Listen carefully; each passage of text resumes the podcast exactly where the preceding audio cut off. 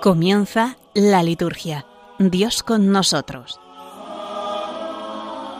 Con el Padre Carlos Pérez Criado.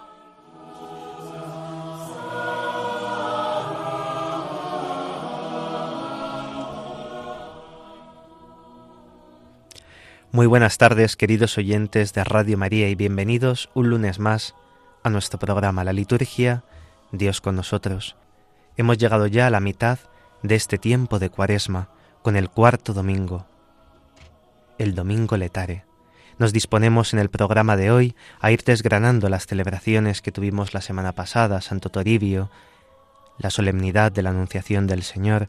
Comentaremos algunos aspectos interesantes de este domingo letare, el domingo de la alegría. Contemplaremos cómo María está presente a lo largo del tiempo de la Cuaresma. Al final del todo, Continuaremos con lo que hemos estado haciendo las semanas pasadas, comentar algunos ejercicios piadosos que nos pueden ayudar en este tiempo al encuentro con el Señor y a la conversión de nuestros corazones. Nos ponemos en presencia de Dios para comenzar rezando.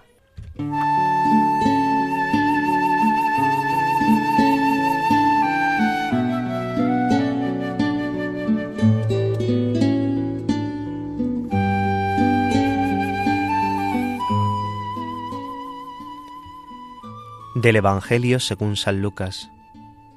En aquel tiempo solían acercarse a Jesús los publicanos y los pecadores a escucharle, y los fariseos y los escribas murmuraban entre ellos, Ese acoge a los pecadores y come con ellos. Jesús les dijo esta parábola. Un hombre tenía dos hijos. El menor de ellos dijo a su padre, Padre, dame la parte que me toca de la fortuna. El padre le repartió los bienes. No muchos días después, el hijo menor, juntando todo lo suyo, emigró a un país lejano, y allí derrochó su fortuna viviendo perdidamente. Cuando lo había gastado todo, vino por aquella tierra un hambre terrible, y empezó él a pasar necesidad. Fue entonces, y tanto le insistió a un habitante de aquel país, que lo mandó a sus campos a guardar cerdos. Le entraban ganas de llenarse el estómago de las algarrobas que comían los cerdos, y nadie le daba de comer. Recapacitando entonces se dijo, ¿Cuántos jornaleros de mi padre tienen abundancia de pan, mientras yo aquí me muero de hambre? Me pondré en camino a donde está mi padre, y le diré, Padre, he pecado contra el cielo y contra ti, ya no merezco llamarme hijo tuyo, trátame como a uno de tus jornaleros se puso en camino a donde estaba su padre cuando todavía estaba lejos. Su padre lo vio y se conmovió, y echando a correr, se le echó al cuello y se puso a besarlo. Su hijo le dijo, Padre, he pecado contra el cielo y contra ti, ya no merezco llamarme hijo tuyo. Pero el padre dijo a sus criados, Sacad enseguida el mejor traje y vestidlo, ponedle un anillo en la mano y sandalias en los pies. Traed el ternero cebado y matadlo. Celebremos un banquete, porque este hijo mío estaba muerto y ha revivido, estaba perdido y lo hemos encontrado. Y empezaron el banquete. Su hijo mayor estaba en el campo. Cuando al volver se le acercaba a la casa, oyó la música y el baile, y llamando a uno de los mozos, le preguntó qué pasaba.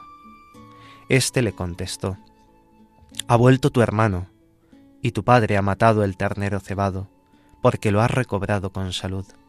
Él se indignó y se negaba a entrar, pero su padre salió e intentaba persuadirlo, y él replicó a su padre, Mira, en tantos años como te sirvo, sin desobedecer nunca una orden tuya, a mí nunca me has dado un cabrito para tener un banquete con mis amigos.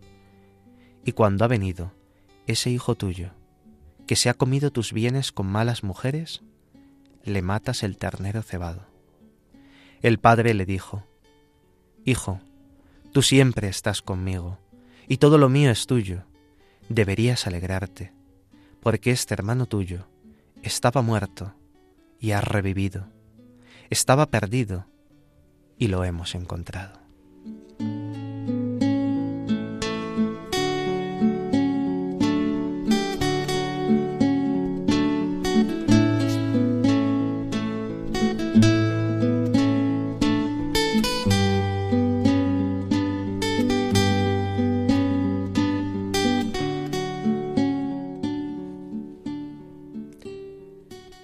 La parábola del Hijo Pródigo es quizás la más emotiva y sublime de todas las parábolas de Jesús en el Evangelio.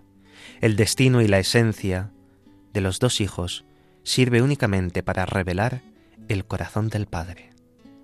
Nunca describió Jesús al Padre del cielo de una manera más viva, clara e impresionante que aquí.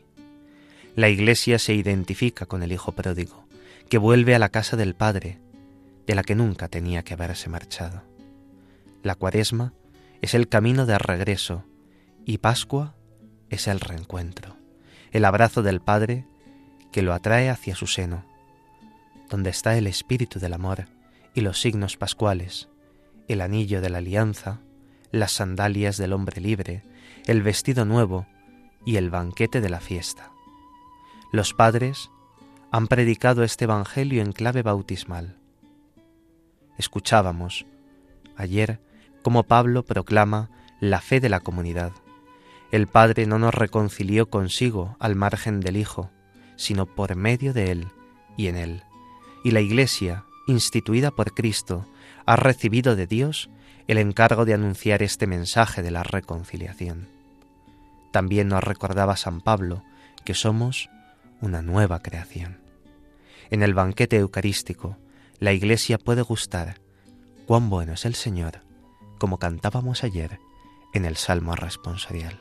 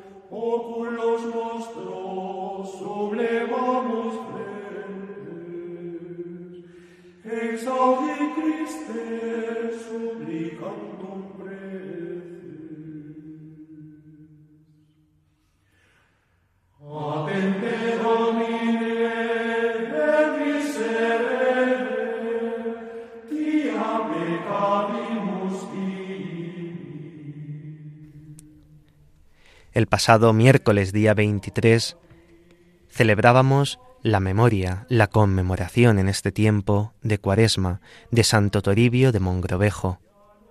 Toribio Alfonso de Mongrovejo nació en Mayorga, Valladolid, en el año 1538. Cursó estudios de Derecho y de Teología en las universidades de Salamanca y de Coimbra, en Portugal.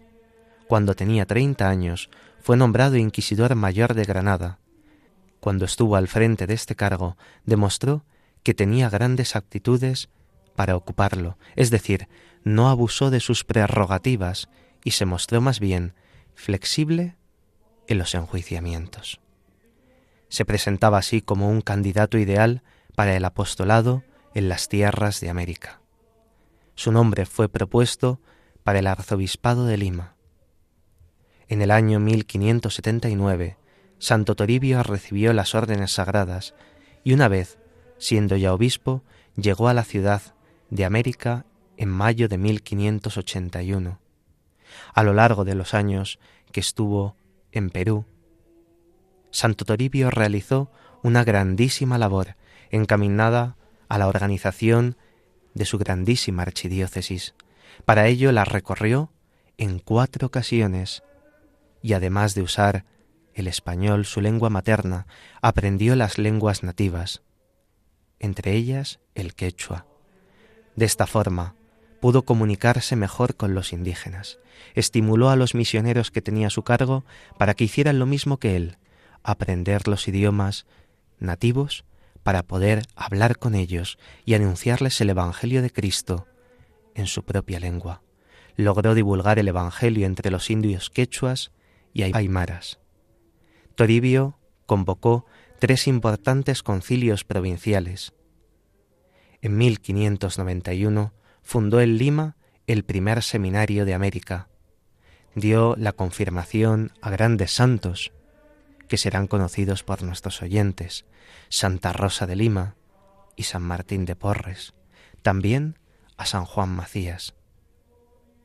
Santo Toribio de Mongrovejo fue beatificado por el Papa Inocencio XI y canonizado por Benedicto XIII en 1726.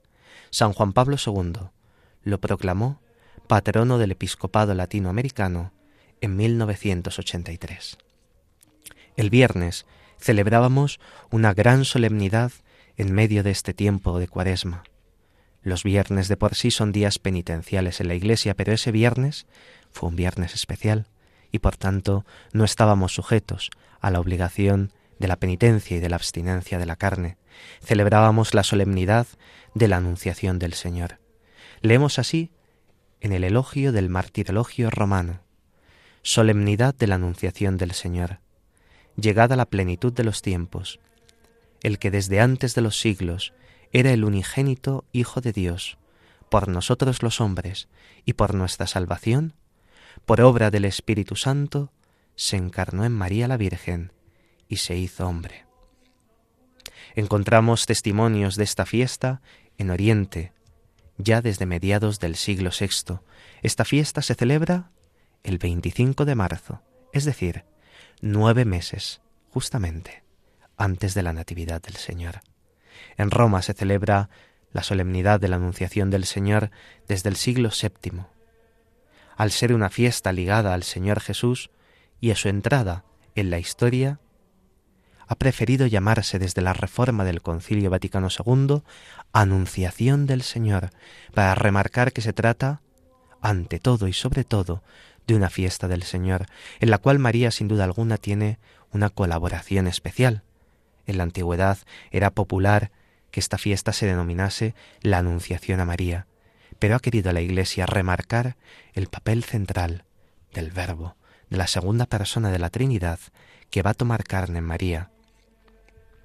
También podríamos decir que esta solemnidad de la Anunciación tiene un cierto carácter navideño, aunque no esté dentro del tiempo de la Navidad, pues nos prepara ya el corazón para ese 24 y 25 de diciembre, en los cuales festejaremos gozosos que la encarnación del Hijo de Dios se muestra a los hombres en la humildad de Belén.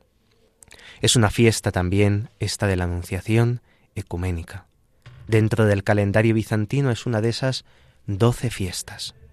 Se la ha llamado de distintas maneras en latín Festum Incarnationis, Initium Redemptionis, Conceptio Christi, Anunciatio Christi, Anunciatio Dominica. La historia de la formación de esta fiesta es un poco compleja. Hay variadas disposiciones de los concilios antiguos que piden que tal solemnidad se celebre como si fuera el día del Señor.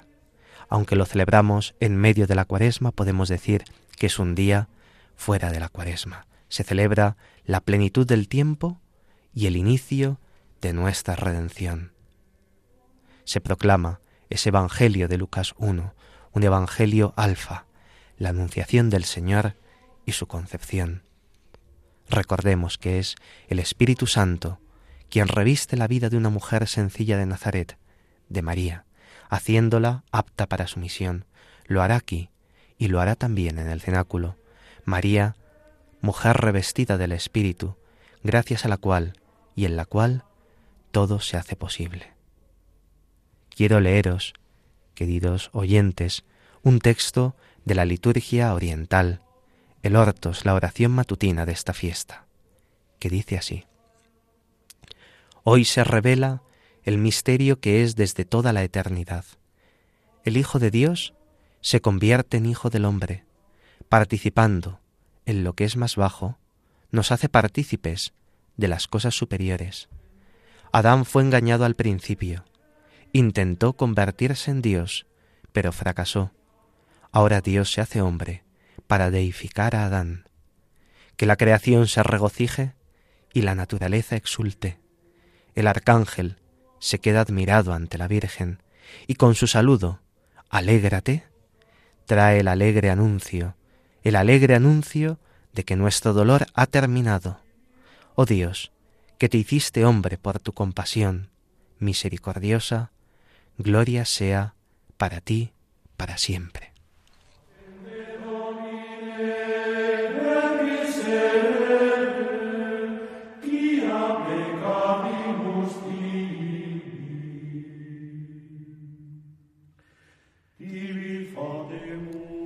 Vamos a escuchar ahora la antífona gregoriana del cuarto domingo de Adviento, es decir, el canto de entrada propio de ayer domingo.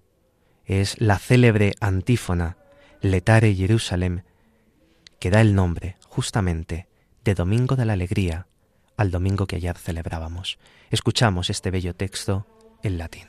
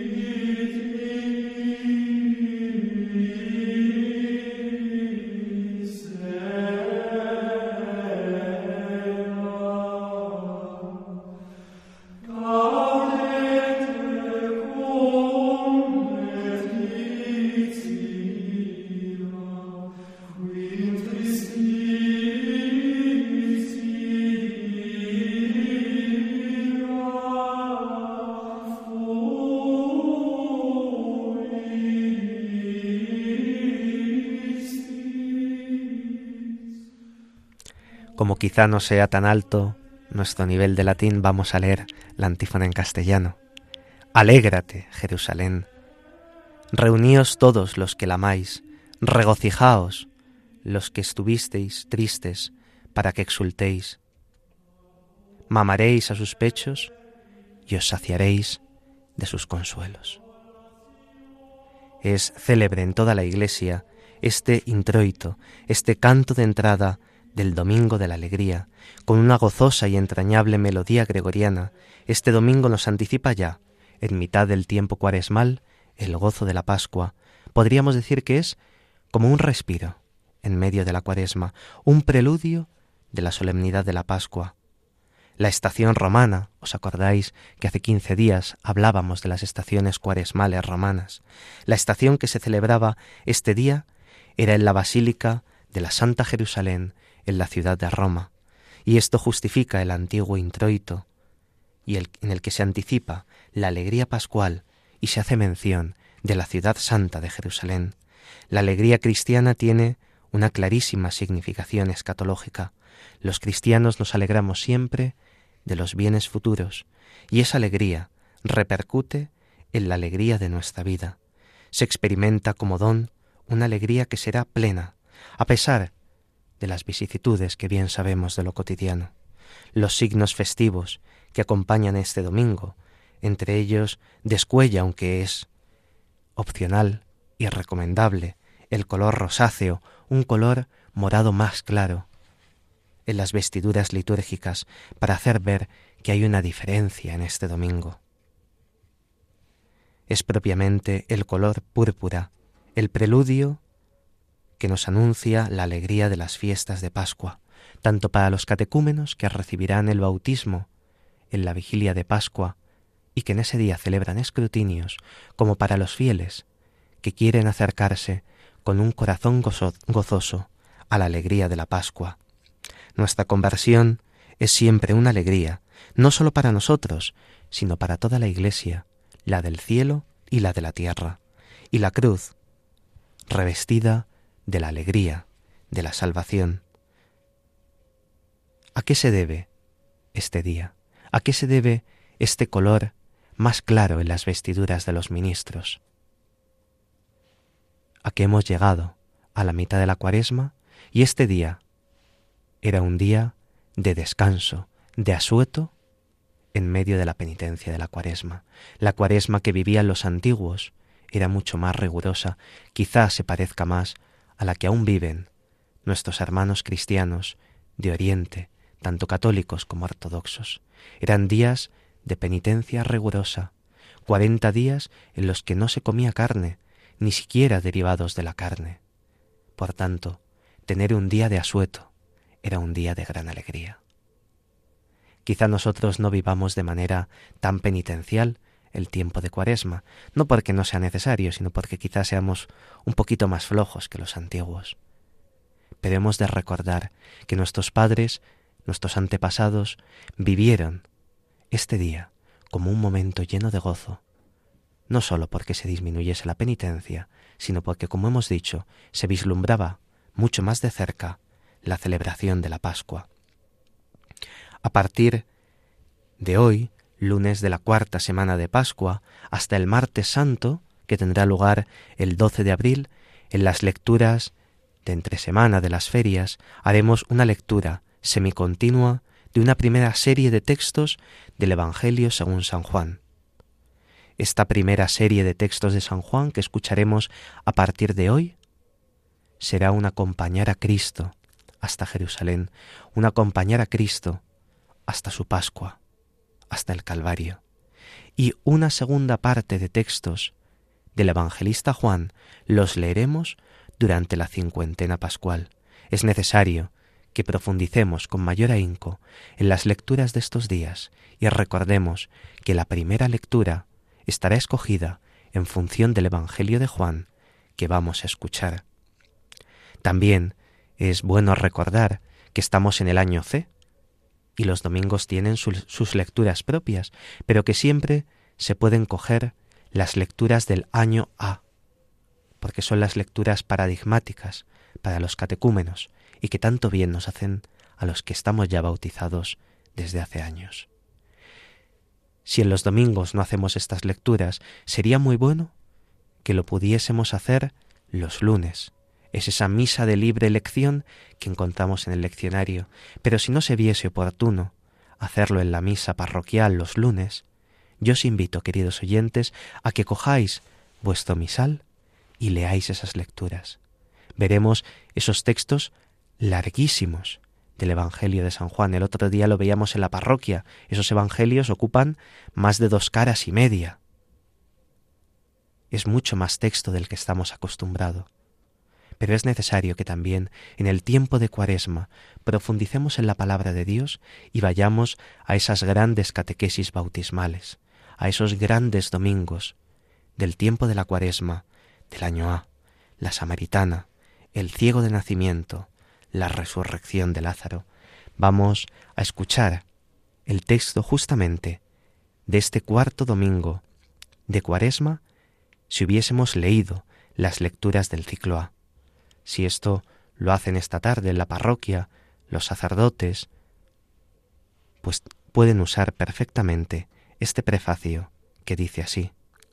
En verdad es justo y necesario, es nuestro deber y salvación, darte gracias siempre y en todo lugar, Señor Padre Santo, Dios Todopoderoso y Eterno, por Cristo Señor nuestro, el cual, por el misterio de la encarnación, condujo al género humano, peregrino en tinieblas, al esplendor de la fe, y a los que nacieron esclavos del pecado, los hizo renacer por el bautismo, transformándolos en tus hijos adoptivos. Por eso, Señor, tus criaturas del cielo y de la tierra te adoran cantando un cántico nuevo, y también nosotros con todo el ejército de los ángeles. Vamos a escuchar un bello canto que nos ayudará a reflexionar sobre lo que hemos escuchado hasta ahora. Peregrino, ¿a dónde vas? Si no sabes a dónde ir, peregrino por un camino que va a morir. Si el desierto es un arenal, el desierto de tu vivir, quien te guía y te acompaña en tu soledad.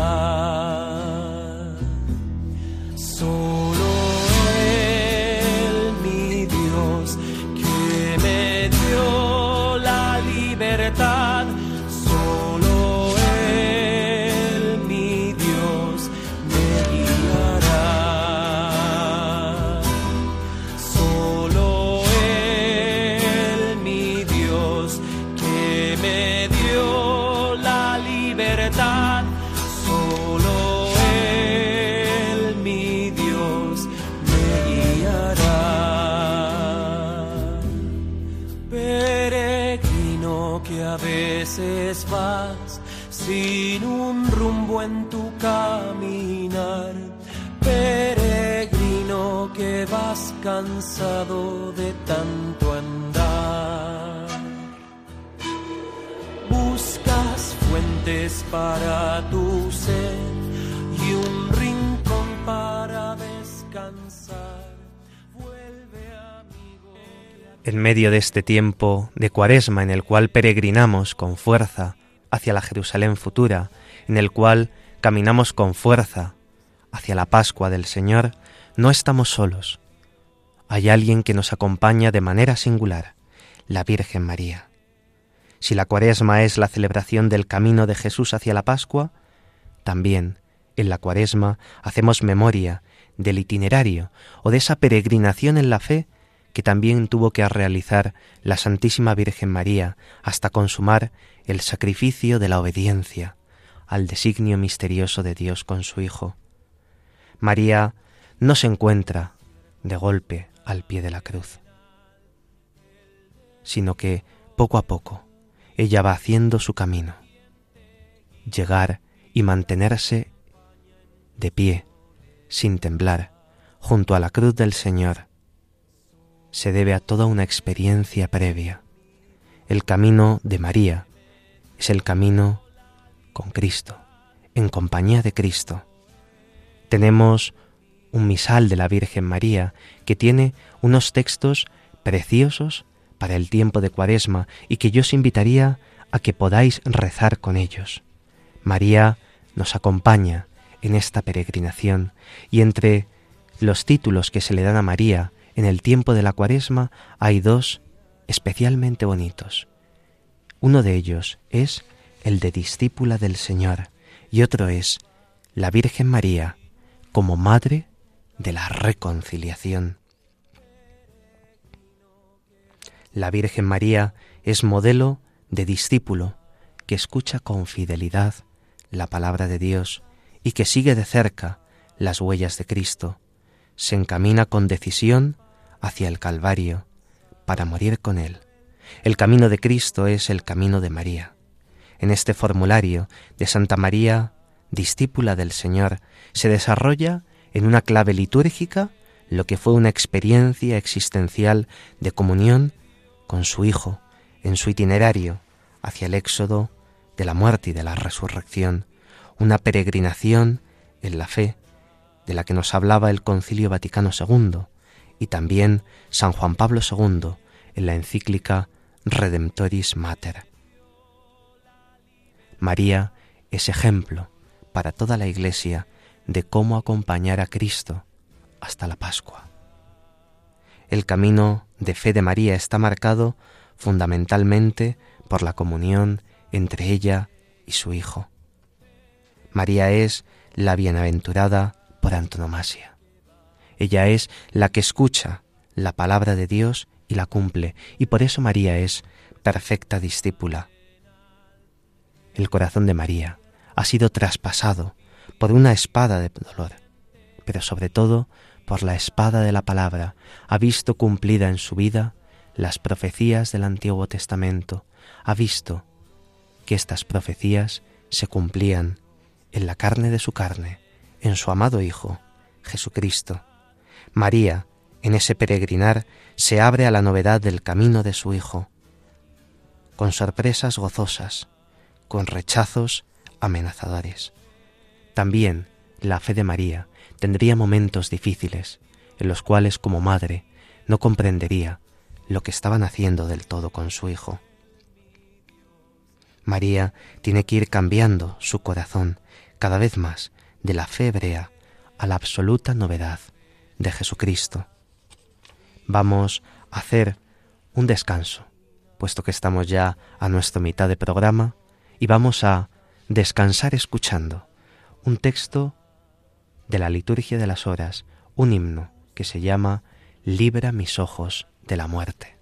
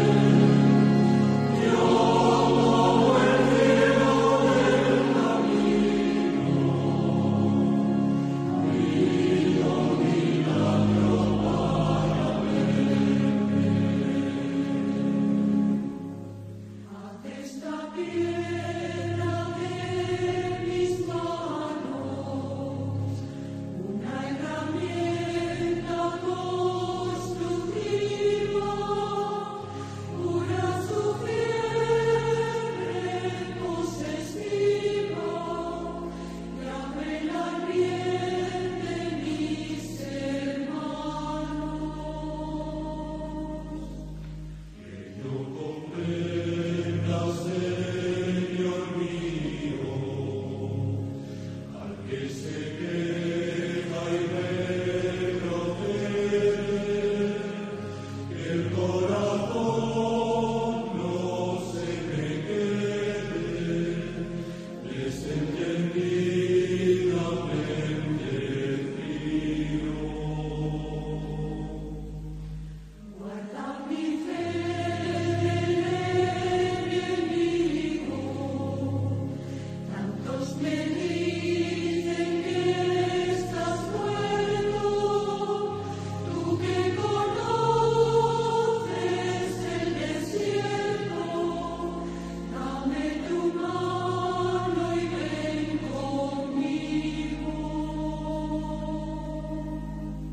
Buenas tardes, queridos oyentes de Radio María. Hemos pasado ya el ecuador de nuestro programa en Radio María, la liturgia Dios con nosotros. Les acompaña en el micrófono el Padre Carlos Pérez Criado y en el control Javi Esquina. Hemos escuchado el himno Libra mis ojos de la muerte, dales la luz que es su destino. Un canto tranquilo, sosegado, que nos hace contemplar cuál es nuestro destino, la luz del Señor yo como un ciego del camino pido un milagro para verte, como ese ciego de nacimiento, como ese ciego Bartimeo, que sentado al borde del camino pedía a Jesús la luz para ver, también en medio de nuestra sociedad, en la que hay tantas sombras y tantas oscuridades, es necesario que le pidamos a Cristo que nos ilumine a nosotros los ojos y que ilumine también los ojos de los políticos, de los que nos gobiernan, para que la luz y la paz de Cristo domine en todo el mundo. Antes de escuchar este himno estábamos comentando la presencia de la Virgen María en medio del tiempo de Cuaresma y destacábamos especialmente su actitud como discípula del Señor, como perfecta discípula del Señor.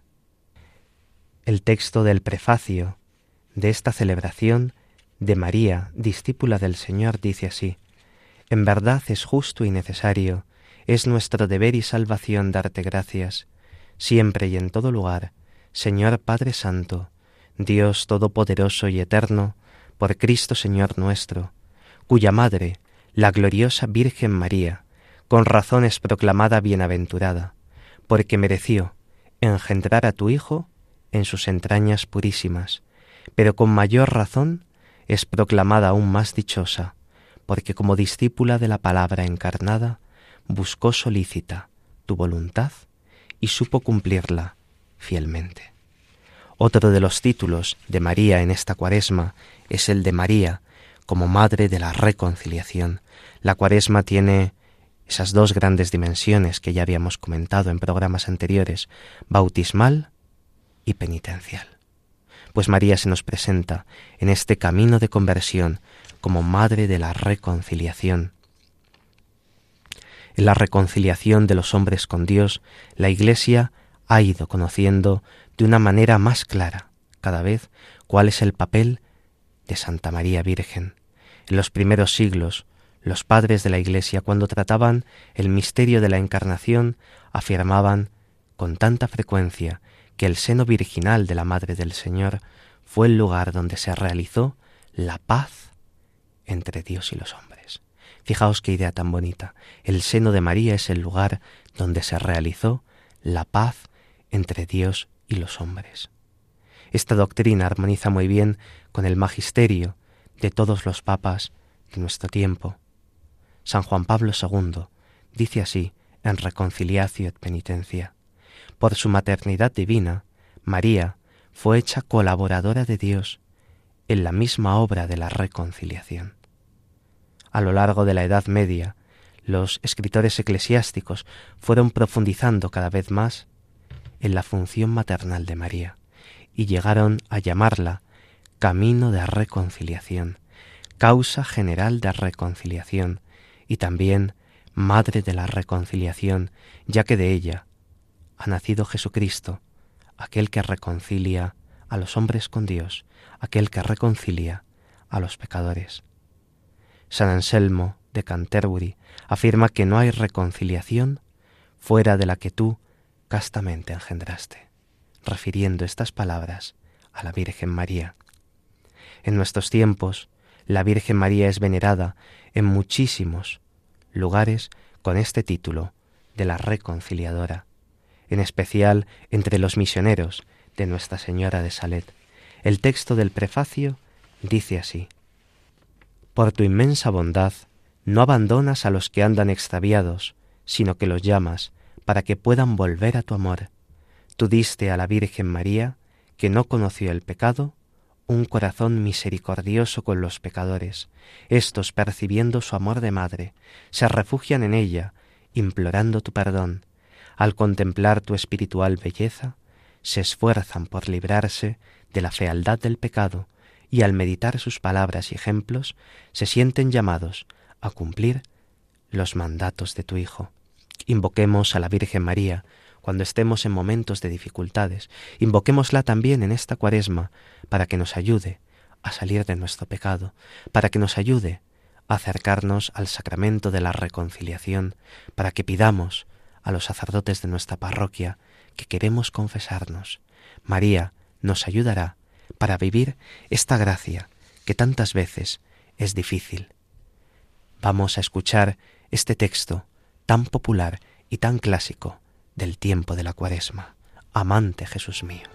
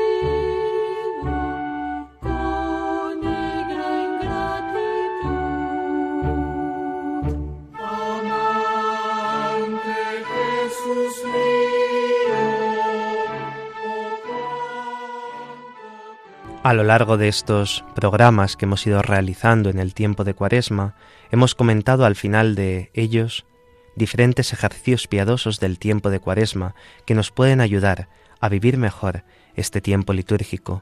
Si recordáis, hemos hablado de la importancia de la meditación de la pasión, de las estaciones cuaresmales, de las peregrinaciones penitenciales. Hace poco ha tenido lugar una de ellas, a comienzo y mediados del mes las Javieradas, hoy vamos a intentar desgranar dos de estos ejercicios piadosos también importantes para este tiempo de la Cuaresma, el Vía Crucis y el Vía Matris. Vamos con el primero, con el Vía Crucis que es mucho más popular en nuestras parroquias.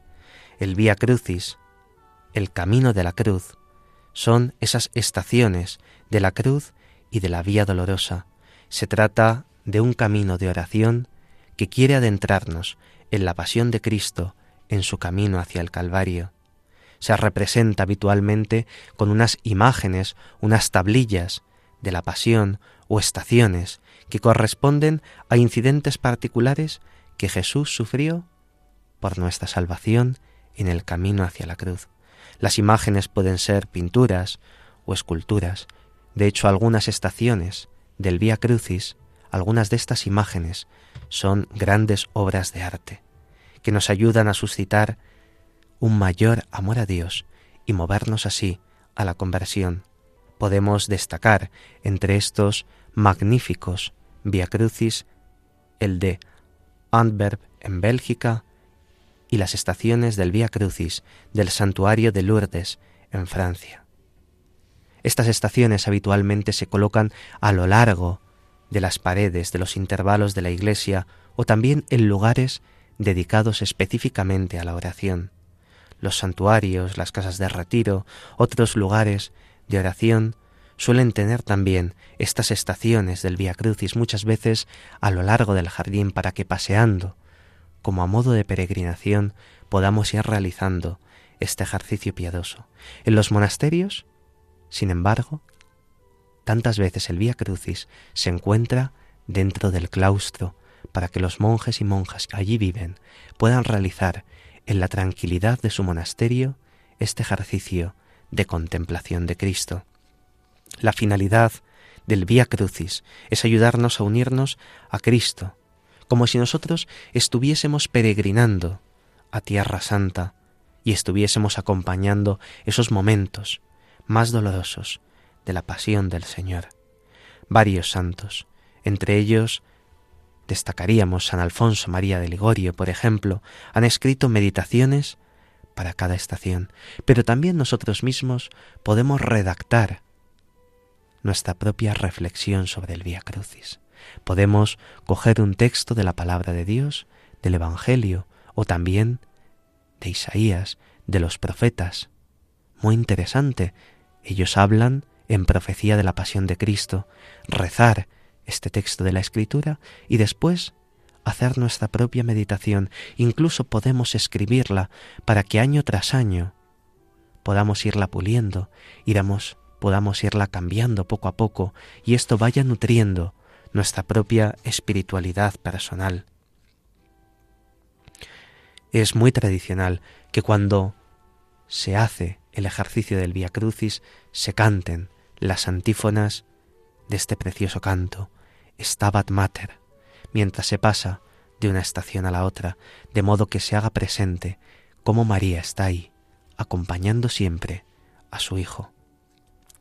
La costumbre de este ejercicio piadoso del Via Crucis probablemente comenzó en Jerusalén, en ciertos lugares de la Vía Dolorosa, aunque no recibe su nombre que conocemos, el de Via Crucis, probablemente hasta el siglo XVI.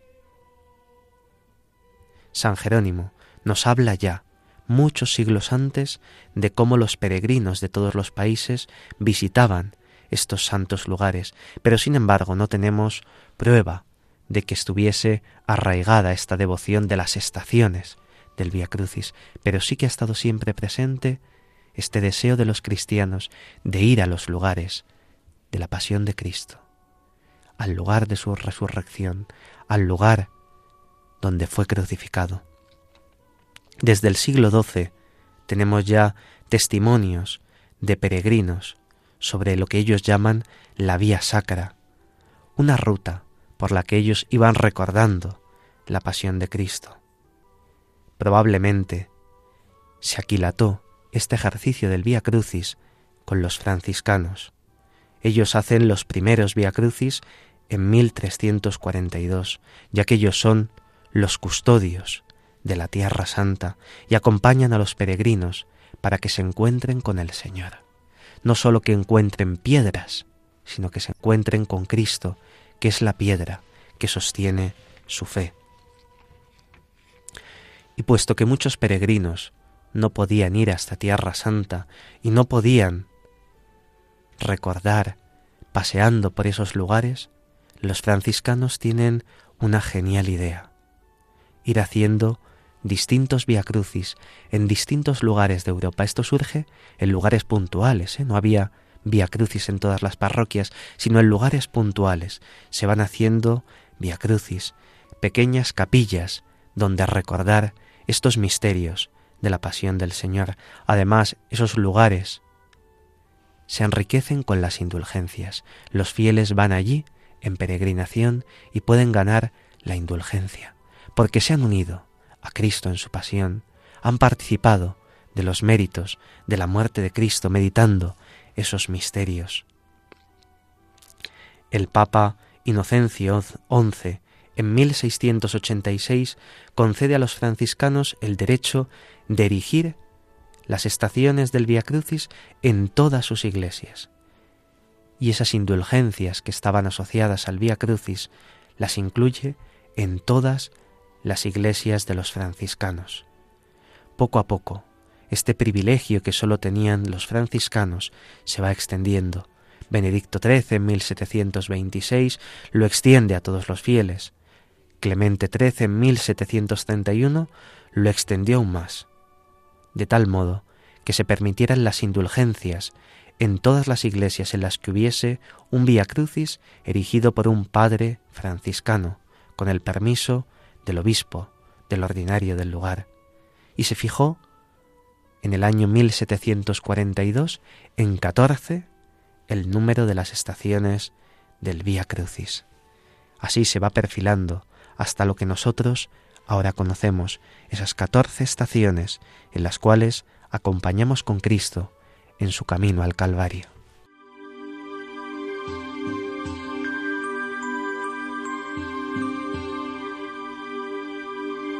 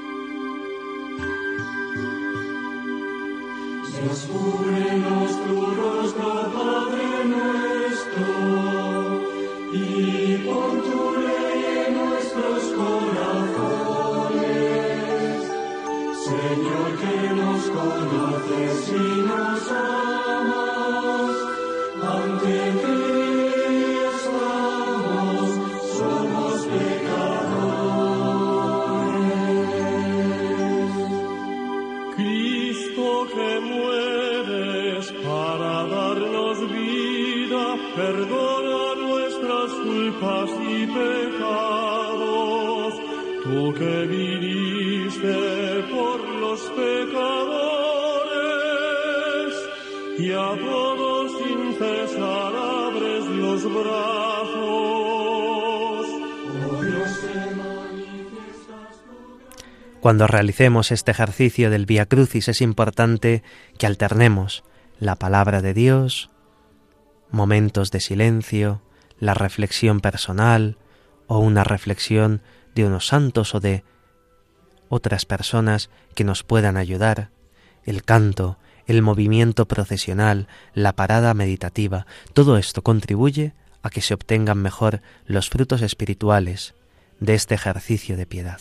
Vamos a ver otro de los ejercicios que hemos comentado anteriormente, el ejercicio del Vía Matris, un ejercicio eminentemente mariano, de la misma manera que acompañamos a Cristo en su caminar hasta el Calvario, con este ejercicio del Vía Matris, que es especialmente recomendable en el último de los viernes del tiempo de Cuaresma, acompañamos a María, meditando las alegrías y los gozos de esta Madre.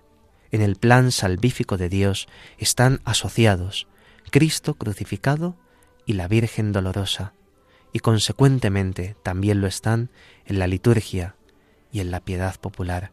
El Concilio Vaticano II en la Lumen Gentium 58 dice, también la bienaventurada Virgen María avanzó en esta peregrinación de la fe y mantuvo fielmente su comunión con el Hijo hasta la cruz, ante la cual resistió en pie, no sin cierto designio divino, sufriendo profundamente con su unigénito y asociándose a su sacrificio con ánimo maternal, consintiendo amorosamente en la inmolación de la víctima que ella misma había engendrado. Contemplamos a Cristo como varón de dolores, por medio del cual Dios ha querido reconciliar a todos los seres del cielo y de la tierra mediante la sangre.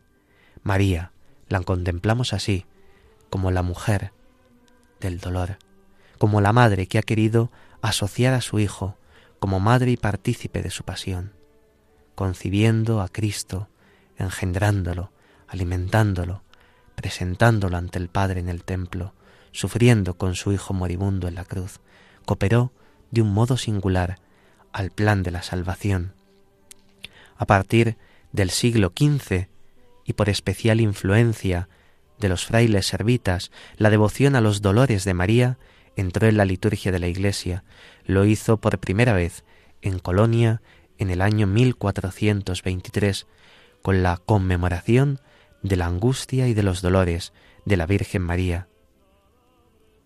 Se celebraba así a la Virgen María y se meditaba sobre su dolor al pie de la cruz en dos momentos fundamentales del año, el viernes quinto de Cuaresma, denominado popularmente como Viernes de Dolores, y también el 15 de septiembre, al día siguiente, a la fiesta de la Exaltación de la Santa Cruz, en la cual celebramos a Nuestra Señora como Virgen de los Dolores.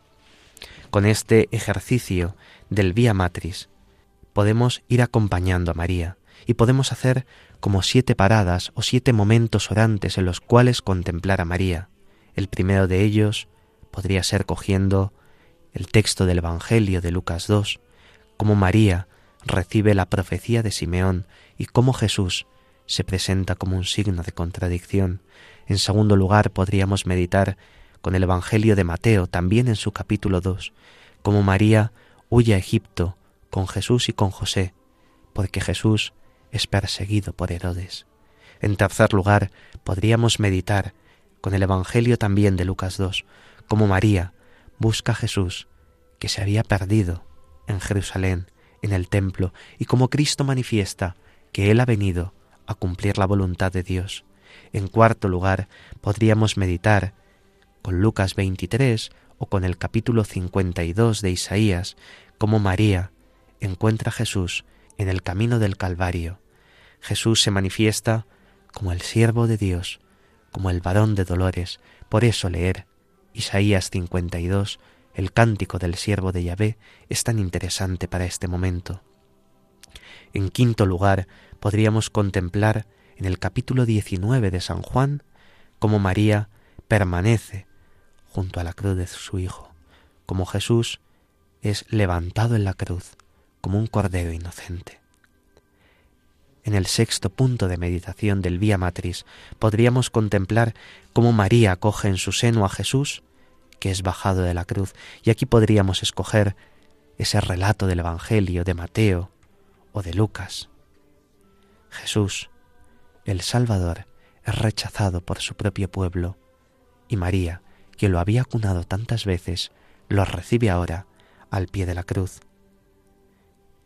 Como último punto, el séptimo, de este camino de María, podríamos contemplar el Evangelio de Juan 19. María acompaña la sepultura, el cuerpo de Jesús, a la espera de la resurrección. María espera, como una primicia, la resurrección de su Hijo.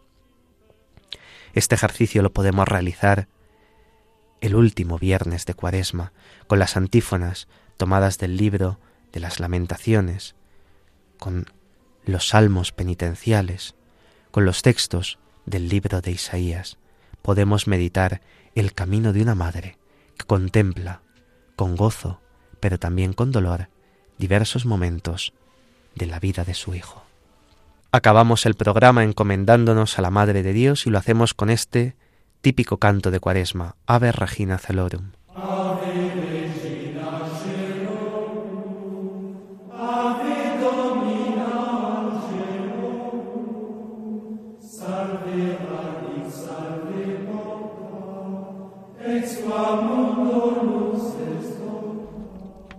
Pues queridos oyentes, se nos ha pasado volando este programa.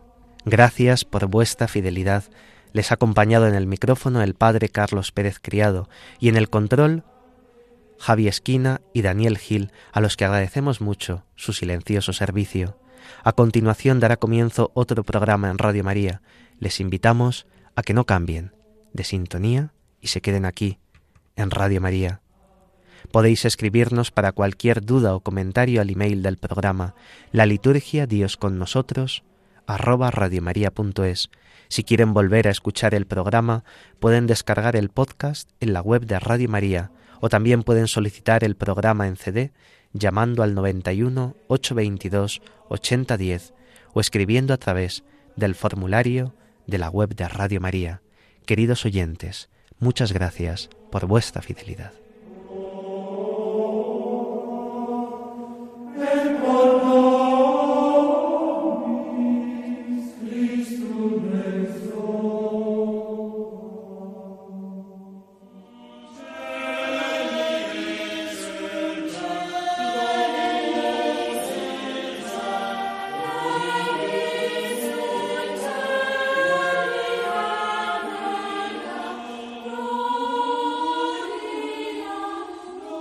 Así concluye la liturgia. Dios con nosotros, con el Padre Carlos Pérez Criado.